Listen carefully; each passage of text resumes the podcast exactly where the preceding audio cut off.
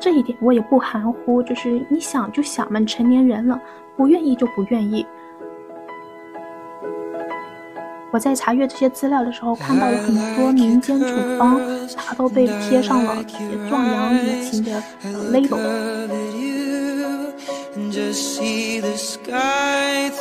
喝了这杯椰子水，我就无敌了。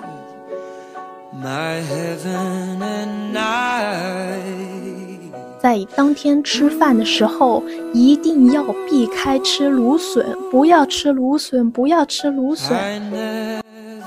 Hello，大家好，欢迎大家收听《营养不营养》播客栏目。这是一档由人类 Jingle 发起的，时而科普营养知识，时而聊生活的播客。播客内容营养不营养，你来评，也不必太较真。这一期我是营养咨询师 Jingle，这是一个单人播客。看着这期节目的标题，大家知道我要聊什么了吧？哈哈。本来这一期播客我应该是在夜深人静，喝着小酒，裹着沙发毯，舒舒服服的来聊的。但是鉴于晚上家里有人，所以我只能在这光天化日之下聊这些让人羞羞的内容了。希望你是在一个人的时候收听，不尴尬。我有一个男客户，这是大概在去年的时候发生的了。我做了他很久的私人营养师，大概有一年半，从减重到慢性病管理，然后增肌，我们已经非常熟悉这个咨询关系了。他有什么需求就直接和我说，然后我给他做饮食方案。他家是有阿姨负责做饭的，所以他在备餐的这个过程没有什么负担。有一次他和我说他在备孕。让我在饮食上满足他这一点，然后我马上说好啊，没问题啊，我给你做备孕的饮食方案。然后我就和往常一样给他做了一套饮食方案，并且给他解释了这段时间你的饮食中要注意多吃一些锌含量丰富的食物，注意补充蛋白质和多选择一些不饱和脂肪酸，它是有利于你的呃精子质量的，会让精子质量变得更好，更有活力。精子的向前行动力会更强，不拉不拉不拉的。我像往常一样给他灌输做了营养教育，然后我说完了，过了一段时间，他回我说：“Jingle，嗯，这些能让我和我老婆的亲密活动表现力更强吗？还是说你推荐我去买什么，嗯，补充剂？”嗯，保健品，我在抖音上看到有卖什么什么，大概他跟我说这些话，然后我才恍然大悟，哦，原来他指的备孕营养需求是为了提高性生活的表现力，有没有什么食物让他的表现力会更好？自然会想到像嗯春药啊，还有一些其他好像很玄乎的东西。我经常说，营养不是万能的，我们不会因为吃了某个东西，然后就立刻达到我们的目标。营养很多时候就是辅助作用。我虽然在读研的时候有上了一节老年人性爱医疗服务的培训课，啊，对这节课内容感兴趣的朋友可以去我之前的播客收听，是在第五期，我有聊到这节课的一些体验。经历和分享，这一期的题目叫“因为年纪大了，正是一个羞羞的好时光啊”，大家可以去收听。这节课教了我们作为医疗保健专业人员，我们要遵从老年人作为人的基本权利，需要给他们提供个人私密的空间。尽管他们可能在住院，在老人院，也需要给他们有个这样子的空间，在他们有需要的时候，可以直接无障碍的和。医疗人员跟他的医疗团队去沟通这个需求，医生需要帮助他的患者，给他们开帮助像勃起的药物。医院也可以给老年女士患者提供像润滑油什么的。但是在我六年的专业营养教育和培训中，没有接受过增加性爱表现力的营养方案怎么做这样子的培训。每当遇到这样的时候，我当然首先要做的是是去找那种官方健康机构的资料，然后阅读最新的证据等级比较高的相关的文献。等我收集了这些有用的信息，有比较强证据等级的呃研究结论，我才会把它运用在食谱中，还有在做患者教育的时候，会跟他们说哪些食物是有用的，哪些是智商税。我做了一些 research，别说还真有，有不少的文献指出吃。某些食物或者补充一些营养是有利于增加啪啪的表现力，或者是壮阳的。这些内容我会在这一期播客中和大家说的，所以先别急。在说好事好方法之前，我分享一些我的生活感受吧。嗯，啪啪它是一个让身体愉悦、心灵放松的活动。那作为一个有完整生活的营养师。我和你们分享一些关于啪啪的饮食护理吧。这里首先帮大家避雷，朋友们，如果你们计划今天有啪啪活动，在当天吃饭的时候一定要避开吃芦笋，不要吃芦笋，不要吃芦笋，不要吃芦笋。重要的事情我说三遍，不然就会有一股很奇怪的味道，有点嗯，就是臭臭的。骚骚的，就觉得挺不对劲的。就是大家，嗯，不建议的话，你可以去做一个测试哈，不知道对你的影响有多大。约会当晚，如果我们选择是去吃西餐厅、吃牛排、喝红酒，配菜就不要选择芦笋了，因为芦笋通常是牛排配菜中的一个选项。你可以选择其他的配菜，像是小番茄、土豆泥。胡萝卜，嗯，这些都可以，但是不要芦笋。哦，对了，最好也不要吃太多西兰花或者花菜这些十字花科类的蔬菜，吃了放屁贼臭，而且这个臭味让偷偷放屁都变得很难掩盖。回到芦笋上，这是有一次我姐妹和我聊天的时候说起来的，说一定不要吃芦笋。这因为我以前从来没有注意过这个问题啊，我也不信邪。就在一次约会当天，我就吃了。我觉得就几根芦笋有有什么大不了？它有这么大的能耐，有这么大的能力吗？我觉得芦笋这个蔬菜吃起来很方便啊。就是烤熟的芦笋切起来也是很方便的，吃起来也很美观。我自己也喜欢吃，我就吃了。吃完之后不记得多久了，我去上厕所，应该也没有太久，就是我吃完晚餐。然后也溜达了一下，然后我去上厕所，是小号的，然后我就闻到一股很重很重的味道，就是无法被忽略的那种味道，就不是健康的尿液，像多喝了一些水，身体水分是足够的，尿液味道不会那么重的。那天我是喝了很多水的，我平时也很注意补水，所以就是那个芦笋的问题，这让原本亲密活动就临时取消了。因为这个味道就会让我觉得很尴尬，会我有预料到它会影响我的体验的。之后也百试不爽，每一次吃芦笋我都会注意一下，观察一下，果然味道都很重。姐妹们如果不信邪，可以在没有计划有这个亲密活动的那一天，你可以试试看，看吃芦笋对你会不会有这个影响。因为每个人的情况不同嘛，我只是想跟大家提个醒。对你没有影响，那当然是最好的。男生的情况我就不知道了。我有问我的老公乔治先生，问他会不会有，他跟我说他是男生是不会有。嗯，不过我也觉得可能是他闻不到。嗯，他也我也不想做这个实验，反正嗯就是希望朋友们可以避开这个雷点。第二个，我想大家尽量避雷的是甜菜根，还有红心火龙果。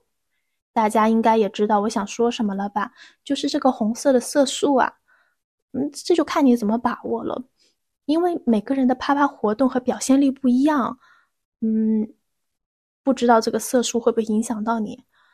这也是我发生就自己生活中发生很长很久之前的事情了。有一天下午我在溜达，然后看到了一家素食咖啡馆门口。放着一个近期新品的招牌，是甜菜根拿铁。那个拿铁的颜色是红色的，粉粉的，就挺好看的。然后这家店也是个素食店，所以奶选的是植物奶，是一个有机的食品店。然后食材很新鲜，给的量也很充足，所以我就有好奇心，我就去买了一杯，喝完了，果然尿尿都是鲜红色的。当然吃红心火龙果也会，但是我觉得甜菜根的这个红更明显。那天我喝完了这杯，我回到家就上厕所，把用完的这个厕所纸我就丢到厕所垃圾桶里面了。但是我那个时候我厕所垃圾桶是没有盖的，这这种垃圾桶真的很不好。避雷避雷，啊，反正我就是扔进了这样子垃圾桶里面。嗯，我当时对象去厕所，然后看到有带红色的纸巾，用完的带红色的纸纸巾，然后就来问我是不是来月经了。我挺尴尬的，所以嗯，大家还是悠着点，根据自己的情况来吧，因为毕竟每个人的嗯嗯活动方式都差很多嘛。好了，回到专业的健康类话题上，我之前在研究生参与的那节。老年人性生活医疗专业人员培训课是有讲到，有现在帮助男性抵抗这个勃起的问题是有很多方式的，比如像用药，有口服类的药物，还有一些机械设备，还有像心理咨询，比如像是压力导致勃起障碍或者其他表现障碍的原因，如果是压力的话，那心理咨询是很有帮助的。像药物，就比如像伟哥、西艾利、艾利达这些处方药，这些药物呢是通过增强一氧化氮的作用来增加阴茎的这个血流量的，从而帮助勃起。这些药物对于大部分的男性还是挺有效果的，课上是这样教的哦。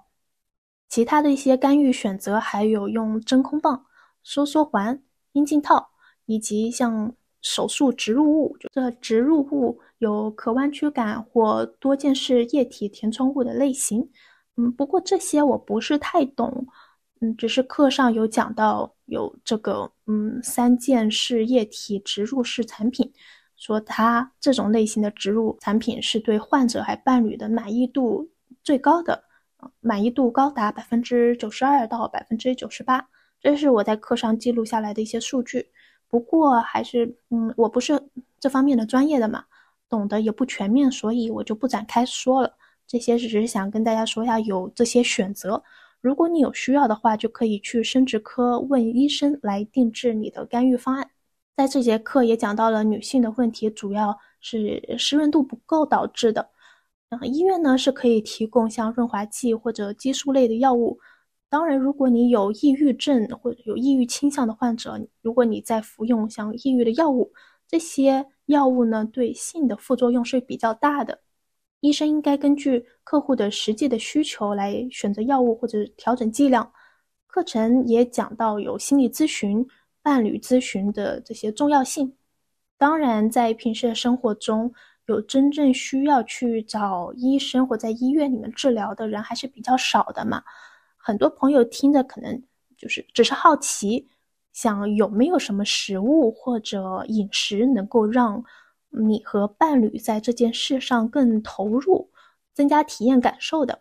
所以我也去找了相关的资料，看证据等级强的这些研究，还做了营养的继续学习教育。接下来我要介绍的是目前有的比较官方的这类列表，对于他们的有效性的研究证据是根据 U C Irvine 加州大学欧文分校。和在南加州 Newport Beach 性健康生存医学中心的研究人员提供的。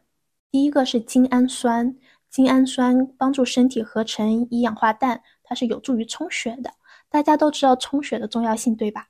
我看到一个信息是夏威夷大学医学院观察到的，精氨酸能够显著增加女性的性欲，还有在这个过程的满意度，嗯，性高潮的频率和阴蒂的感觉也会增加。不过说到精氨酸，我觉得吧，说直白的，没有什么特别的食物是说来特特别补充精氨酸，因为它无处不在呀。我们吃的东西，平时的吃的饮食中，肉类像红肉、瘦肉、牛肉、鸡肉、家禽、鱼、坚果、种子、瓜子、豆类，像大豆、鹰嘴豆、全谷物的东西，糙米、燕麦。乳制品、牛奶、酸奶、奶酪，这些都是含有精氨酸的。这也是说，只要你正常饮食，是吃五谷杂粮的人，都是会自然补充到这个精氨酸的。除非你营养不良啊，如果你减重过度，那可能要注意一下你在啪啪方面的表现力是不是受到了影响？那就是还是要饮食均衡，补充到精氨酸。第二个要介绍有这个神奇能力的是达米阿娜。达米阿纳是一个野生灌木，生长在墨西哥、中美洲、西印度群岛。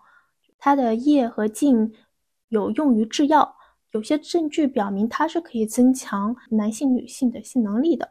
人们使用达米阿纳能够获得轻微的快感，是 get high，可能可以作为春药，或者是治疗胃部不适和其他的一些病症。但是目前还没有很良好的科学证据来支持它的这个作用的有效性啊。只是有些人他的报告体验说，真的，这个达米阿纳它有这个效果，会让你很很有快感。不过现在也只是民间处方而已。我不知道这是什么，所以我就去查了一下它什么样子。什么是达米阿纳呀？然后一看照片，它是一个那种黄色的小花，特别像我们去海岛旅游的时候吃饭会用来作为装饰的那种小花。第三个神奇能力食物是银杏叶，它可以帮助改善男性、女性性功能障碍，但是我不太清楚它在生活中怎么用啊。如果是保健品的话，的确是有像银杏叶保健品，那我不建议大家去买啊，因为这类的保健品的监管是非常不严格的，很有可能会掺了一些违禁品，所以大家大家要小心。就除非你知道在饮食中怎么用银杏叶。第四个是人参，也是可以增强一氧化氮的合成，从而改善勃起障碍的能力。它还可以提高女性的性唤起能力。如果你计划今晚有羞羞计划的当天，可以去喝一些参鸡汤哦。第五个是玛卡，玛卡也被称为是秘鲁人参，是一个十字花科类的，是可以用的草本植物。在动物研究中有显示出它有可以增强性欲、改善性功能的这些能力、这些效果啊。但是在人类研究中，现在还需要再等待一下，再。等等，有没有其他等证据等级更强的人类的研究？第六个，第六个是大家耳熟能详的生蚝或者牡蛎，因为它是含锌非常丰富的食物。像贝壳类、贝类海鲜，它都是含锌非常丰富的一类食物，它可以增强睾丸激素的产生和精子的产生。但是目前的证据没有表示出它有在嗯。啪啪活动上能够有什么作用？只是说明它对精子质量是有帮助的，增增强精子质量是有帮助的。所以，如果你是备孕的话，就要养一帮能够冲锋上阵的这些小兵。那多吃一些生蚝是很有帮助的呀。生活上有时候和朋友出去吃夜宵，是夜宵就这个生蚝嘛。还有男生朋友开玩笑，一边一个接着一个吃，还一边苦着脸说。嗯，哪有男生是真的愿意吃这么多生蚝的？我这里想说的是，吃生蚝它对你的活动表现可能没有什么帮助啊，或许是心理作用吧。但是有句在科研中经常会说到的话，也很有道理：心理作用也是作用啊，它能让你觉得自己表现好，而因此给自己自信的话，还真的如果能提高你的表现力，那不是也很好吗？但是这个心理作用呀，也不一定要吃生蚝，你也可以暗示自己，比如喝了这杯椰子水，我就无敌了。那也许啊，也能达到这个效果。这里我想说的是，现在是没有证据说吃生蚝你能够有多威猛，但是这个补锌呀，还真的能够让你的精子很威猛。我们身边有个朋友，男生，他每次百发百中，现在二胎了，让身边还在备孕求子的朋友们羡慕不已。可能他的饮食中就是吃了很多富含锌的这类食物吧，贝类海鲜就是含锌很多的。如果你们在备孕的话，男士也可以多吃一点哦。我一个朋友和我推荐说，这个生蚝精效果很好，这是一个抖音上的产品。因为职业病嘛，我就喜欢一探究竟，真的假的呀？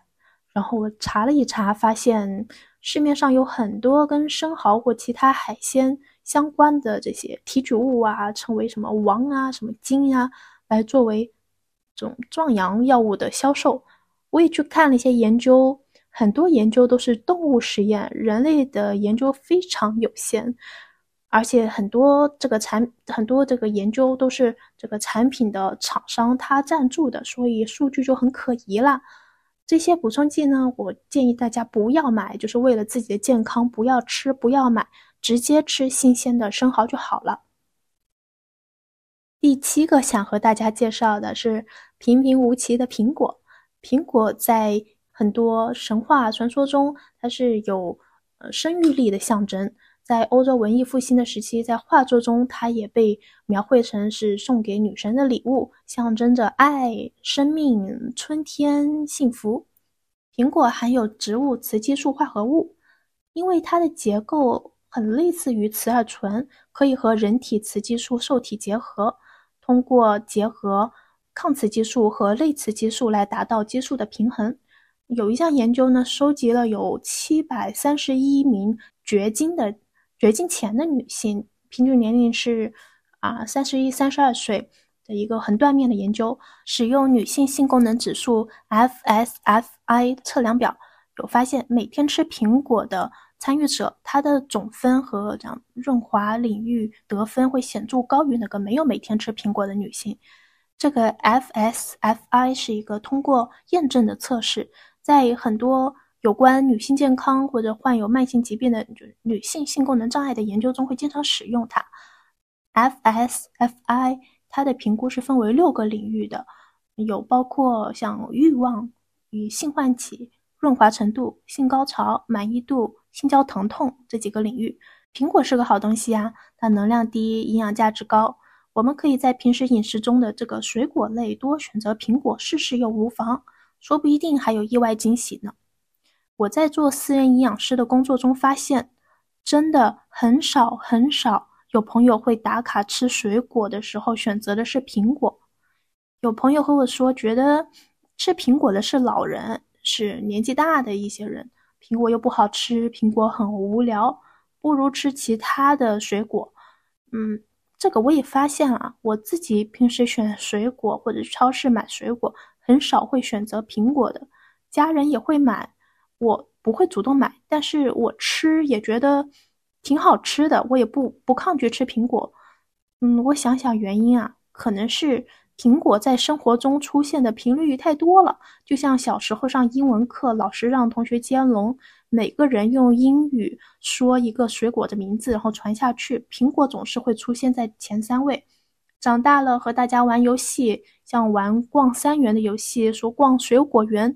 通常会在头几个也就听到了苹果，可能苹果听的频率太高了，所以对苹果这个词有厌倦了，也觉得它无聊了，所以不想吃它。红苹果、青苹果、黄苹果都挺好吃的。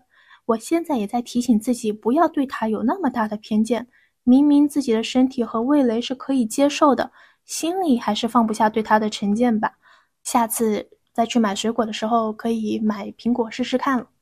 下一个要介绍的是巧克力，巧克力的争议好大呀。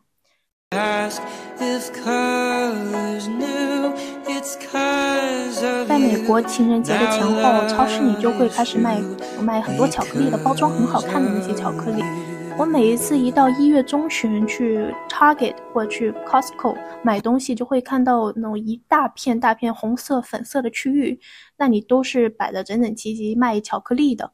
那在这个浪漫的节日购买巧克力是一种现象，大家会互相赠予给朋友家人送巧克力，所以是不是多少，嗯，啪啪表现和巧克力也有一些关系啊？是不是它也能够想增加性欲？能不能有其他神奇的能力啊？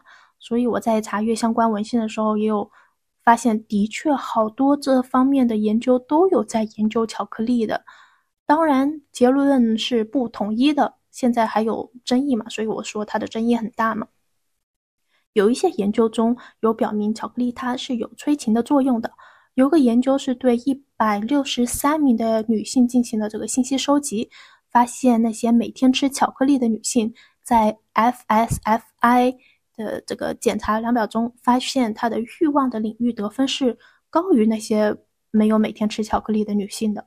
然而，这些每天吃巧克力的女性，比那些不吃巧克力的女性的年纪可是年轻很多呢。所以这个因素也可能会扭曲了这个结论，扭曲了结果，可能年龄才是最主要的原因吧。还有一些研究认为啊，巧克力它潜在的这个催情的作用，可能是由于在我们吃巧克力的时候带来的，嗯，感官的愉悦，因为吃了这个巧克力觉得好开心呀，好快乐呀，好好吃呀，好开心，好幸福，从而增加了性体验。因为你在一个又享受又愉快的心情中进行的，通常巧克力是含有糖的嘛，吃巧克力的同时也有摄入糖，糖是会刺激下丘脑，增加大脑中血清素的水平，这些都有可能会导致我们有这个愉悦的感觉。所以吃巧克力本身有没有帮助？吃什么类型的巧克力？牛奶巧克力还是酒心巧克力还是坚果巧克力、黑巧克力？哪一个帮助更大？这个目前是不知道的。下一个也是在这一类列表中出现的，叫做吉梨。吉梨我都不认识它，然后我去搜了一下它什么样子，它也是一种黄色的小花，它和达米阿纳是非常像的，颜色简直是一模一样吧。反正在我搜索来对比看，它颜色是一模一样。但是吉梨的花它更小一些，有一个动物研究有表明这个。嗯，草药呢，它是能够增加精子的产生，让那东西更浓。巴西的一个研究和一项随机双盲安慰剂对照的实验有表明，它能够提高女性的性欲的能力。一般我们找那个证据等级比较高的研究，就是看随机双盲安慰剂对照实验，这种研究的结论的重量会更大一些。下一个要聊的是酒，大家应该也会很。好奇吧，也会自然想到酒，喝酒助兴嘛。虽然少量的酒它是可以能激发我们的性兴趣的，但是过多了它是会阻碍性能力，因为它会导致我们血糖下降，会影响我们的表现力的。在饮食指南中有推荐，男性每天不超过两杯，女性不超过一杯。那这一种，嗯，每种酒它的一杯量是不一样的嘛。比如啤酒一杯量就是八 fluid ounces。大概是两百四十毫升，红酒是一百五十毫升。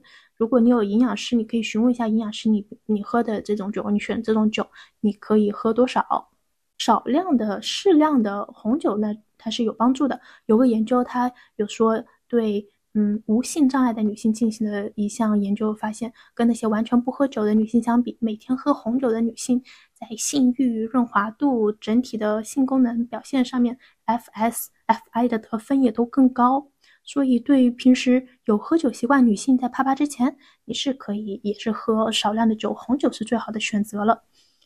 但是也有不少朋友被这小酌怡情给误导了，觉得只要酒喝够了就能发挥到极致。但是也有喝酒误事的说法嘛，喝多了那就误事了呀，很有可能会影响你的表现力呢。不过这个表现力对男性的影响会更大一点。虽然听节目的大部分是理智的成年人，但是这里我还是要做一个声明：嗯，喝酒不要过量，要注意保护自己。喝酒后，如果你不想，就要明确的表示你不愿意，你不同意。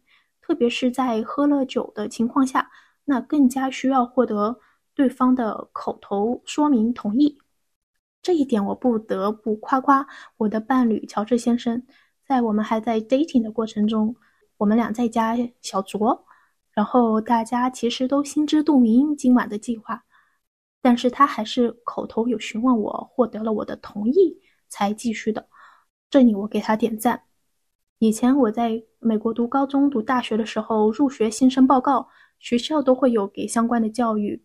嗯，当时我是有抱有疑问的，会想。真的会有人在那个时候还正儿八经的来问吗？会不会有点奇怪呀？但是我遇到乔治先生之后，发现他真的做到了，呃，礼貌且绅士的询问，尊重我的意愿，这一点我也不含糊，就是你想就想嘛，成年人了，不愿意就不愿意。嗯，他问出来这一点真的不奇怪，这是非常正确的做法，好感度也都增加了很多。这里注意啊！你在开心完事之后，注意喝水，给他一杯水，你自己喝一杯水，在温暖之余能够补充流失的水分，还防止缺水嘛。当我们缺水的时候，容易口臭，也挺影响这个约会体验的。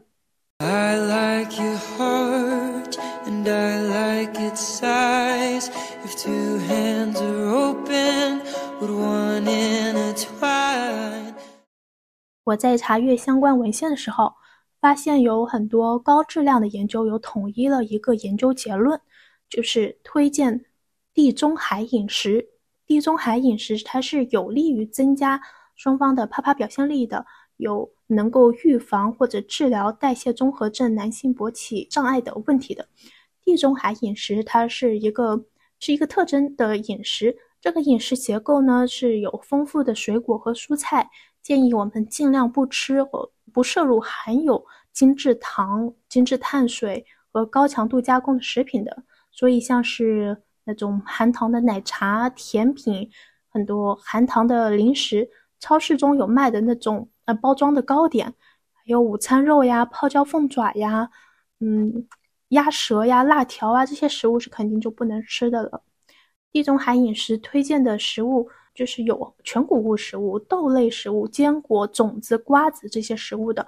对了，在日常烹饪中，地中海饮食也建议我们多选那些自然的香料来减少钠的摄入量，比如用柠檬、用咖喱、用胡椒来调味，少放盐、少放酱油。这个饮食不建议我们吃太多红肉，就像牛肉、猪肉。嗯，建议我们多选鱼类、海鲜、家禽这些作为蛋白质食物。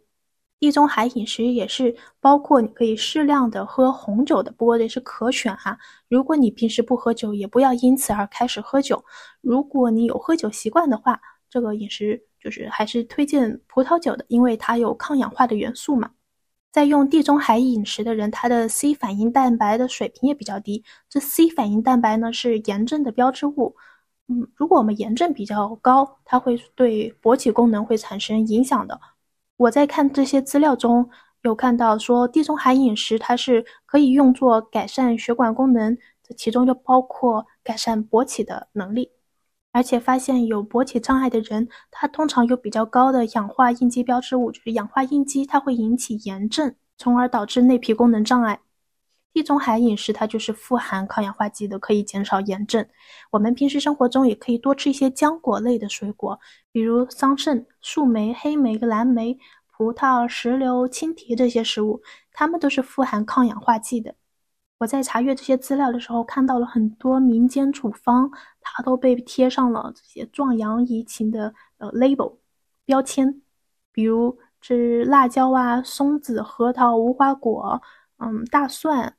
不过实在没有太多的研究支持，他们就真的有用。我找了半天也没有找到什么好的证据。所以，如果你听到这些民间处方，你还可以找一下，找你的营养师才来确认一下有没有用。很多我们在生活中听到的这些消息，其实都是有误导作用的。比方说刚刚说的吃生蚝能壮阳，其实不能壮，只是让你的好像精子更厉害，也你你本身的表现可能没有什么帮助。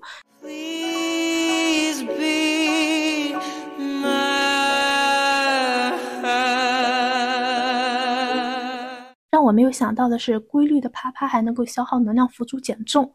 我之前有听我姐跟我分享过她朋友的故事，她朋友说她没有刻意的减肥，但是她从来都不胖，她吃东西也吃挺多的。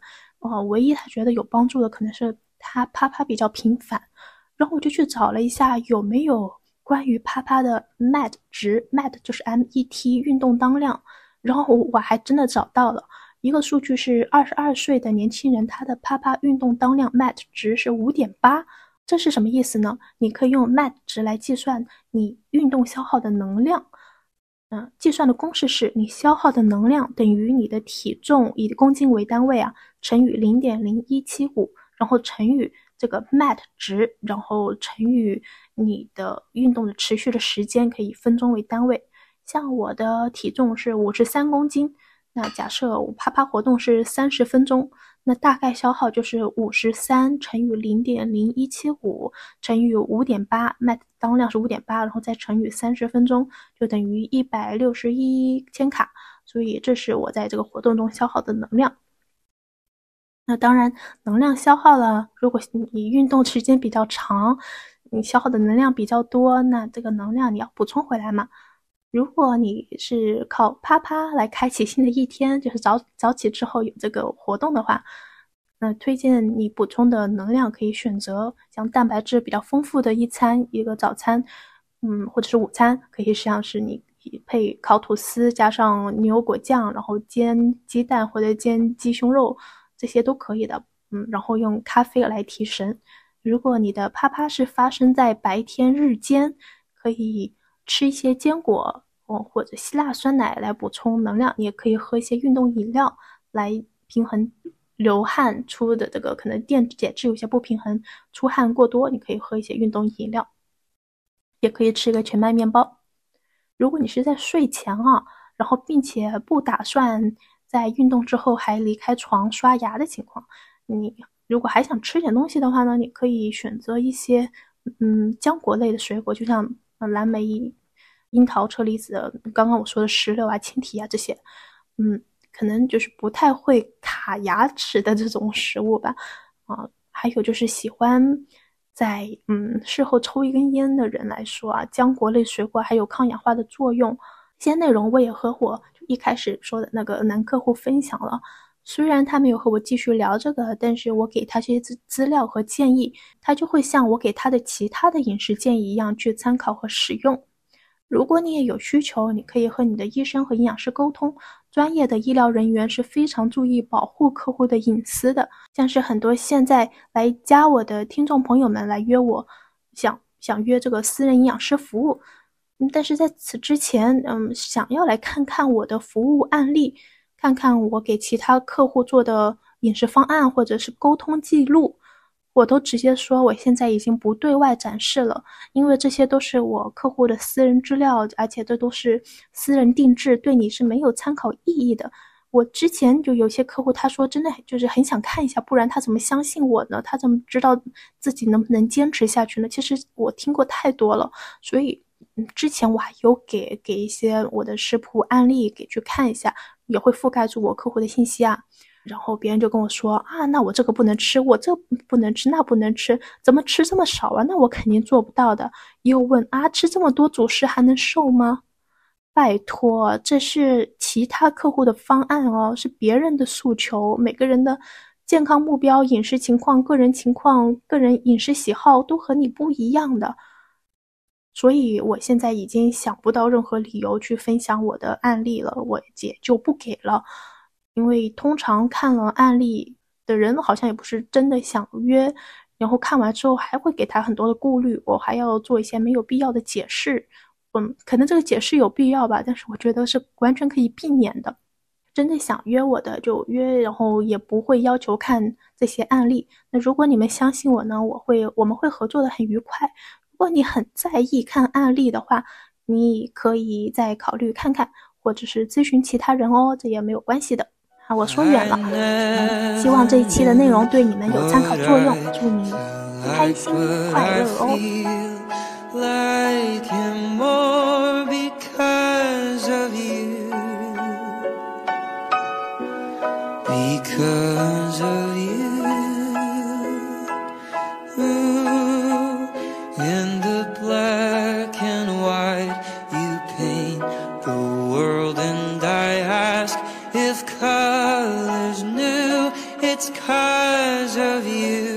Now love.